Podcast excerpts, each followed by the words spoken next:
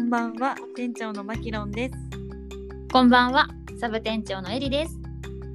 このチャンネルは某ブランド路面店の販売員にとなっております。販売員である方もそうでない方もぜひ楽しんでいってください。さて、今日はどんなことを語っていきますか、店長。今日は皆さん気になっているお給料事情でございます。おお給料事情お金ですね。。給料事情。うんお金ですねはい。はい。そうですね、こう生々しい、その私たちの収入はいくらですとか、そういう話は ね、ちょっとできないので、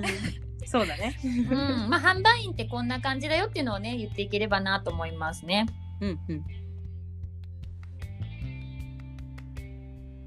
お給料、お給料。お給料、はい。まず大体こう販売員の方たちって、まあ新卒で。正社員で入る方とか、うん、うんバイトスタートの方とかもね、いますからね。私、バイトスタートで始まったんですけど、おお。はい。で、まあ、その調べたところ、大体2019年、去年、東京のね、そう最低賃金っていうのが1013円っうんうんていうところから、まあ、1日大体8時間ぐらい勤務して、うんうんうんで、こう、まあ、月に20日から22日ぐらい勤務ですよね、うん皆さん。で、こう、いろいろざっくり計算すると、まあ、最低ラインでこれで17万6千円ぐらいの金額が出るんですよね。おおで、多分そこからさっぴいて、いろいろ税とかうん大体皆さん手取り16万ぐらいから始まる方が多いんじゃないか。ああなるほどねでも結構あの募集要項とか見ると確かにそれぐらいの金額をいいねなんかスタート20万からですとか25万からですみたいなのがよく募集要項では載ってるかなみ目にするとねそうですよね。うんで、まあそこから、多分皆さんと、多分販売に限らずだとは思うんですけど、うんうんうんうんここからね、ある程度スタートして、うんうんで、年齢とか、まあ役職とかね、店長になったりとかっていうことで、うんどんどんこうプラスになっていくと思うんですけど、うんうんどうですかねこれ、女性の、うんうんうんうんうんかな平均年収そうなんか調べてみたんだけど35歳ぐらいの女性の平均年収ってだいたい300万前後なんだってほもうなんかおーって感じだよねいろいろんな意味でううー。うんんちょうど私たちドンズバのね、ちょ うど、アラサージュの、アラフォーに入るのか。ほら、怖いな。うん、怖い怖い怖い、うんねだからまあまあ本当に平均的なのかなっていう感じはするねこれ見てるとはあ、そっか。うんね、そうですね。うんでも別に、格段、多分販売員だけが低いとかってわけではないですね、きっとうん、ね。うんうんと思うねうん。うんうんうんまあでもきっとね、こう業種によってはもっともっと目もらってる女性の方とかもいるとは思うんですけど、うんうんうんまあど、あって、うんうんそこから多分こうプラス、まあ、インセンティブがあるとか、うんうんね、ボーナスがあるとかうんっていうところでこう年齢とか、まあ、業績金業績業業績に応じてどんどん増えていくと思う、うんうんあうんもしかするとなんかこううんこれから別でなんかダブルワークみたいな副業をしたりとかする人も多くなってくるのかなとかっていうなんかいろんな予想がありますよね。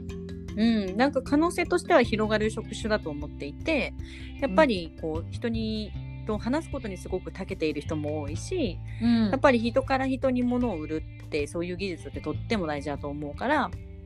なんか広がるね販売員さんプロで皆さんやってらっしゃると思うけれどもそういう人たちは他の仕事もできるんじゃないのかなとは思うよね。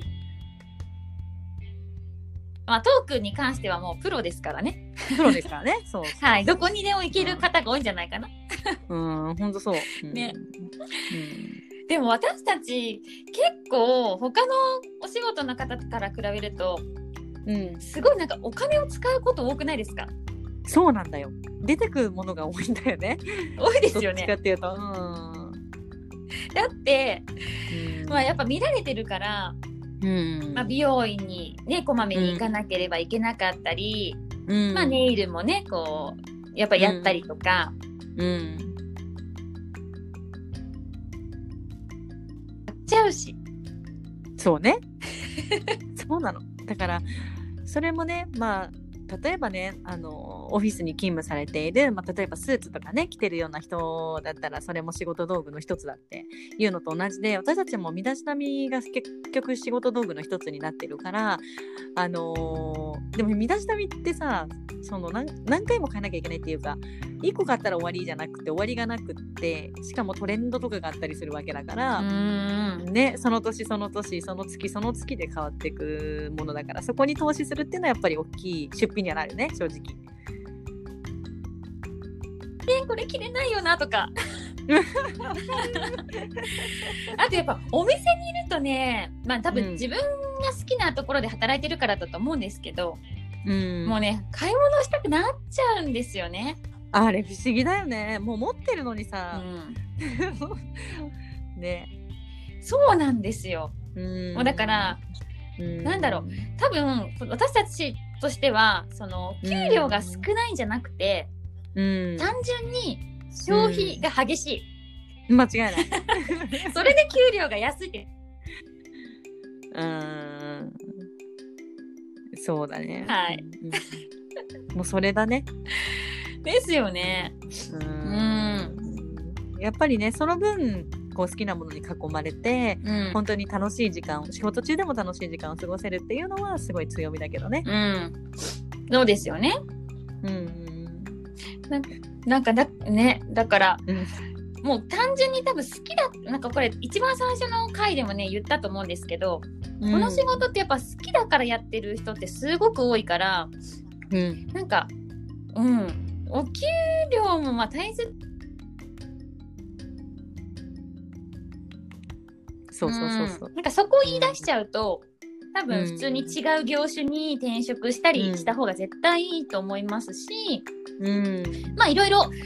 違うブランドに行ってこうキャリアアップして収入上げるとか、なんかいろんな方法はねあると思うから